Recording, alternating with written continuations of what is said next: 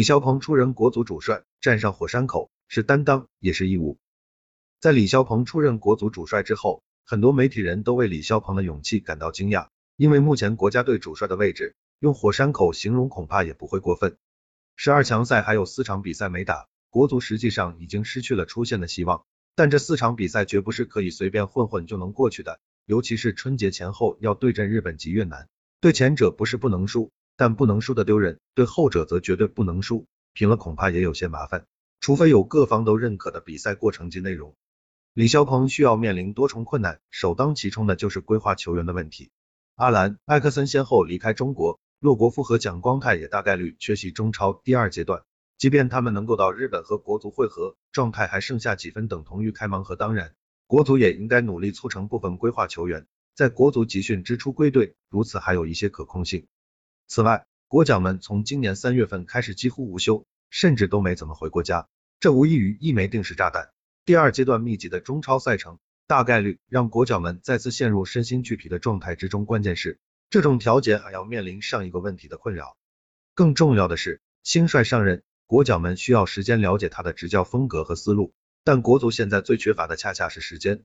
至于国足未来的隔离问题、主场问题等等，自然仍旧是存在的。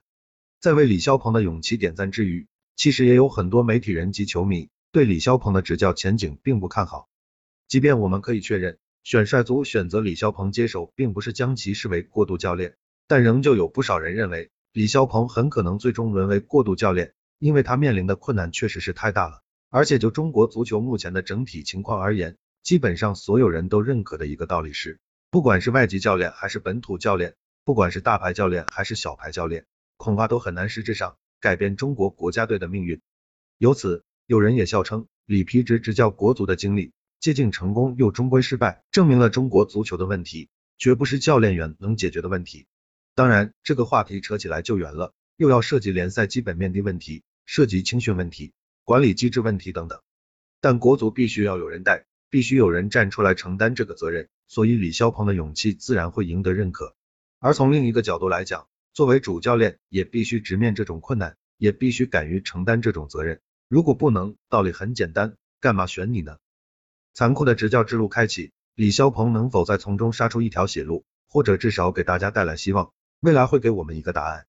不过，回到另一个层面，那就是作为本土教练的代表人物，作为二零一八赛季和二零一九赛季连续两次获得中超最佳教练的李霄鹏，不管执教国足面临多大的困难，甚至未来一旦执教成绩不佳，很可能同样遭遇口诛笔伐，李霄鹏仍旧有责任，更有义务站出来，去用自身的努力，尽可能给本土教练再拓展一些空间。所谓荣誉加深，责任加深。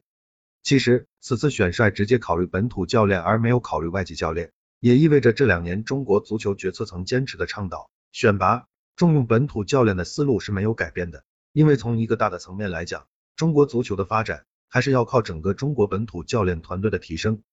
当然，在最后的最后，我们仍旧有必要再一次强调，净化联赛环境，发展联赛，在联赛中给本土教练更多的机会，未来选择本土教练的空间才会真正无限扩大。而只有联赛包括青训健康发展以后，球迷们才不会哀叹中国足球换谁都一样。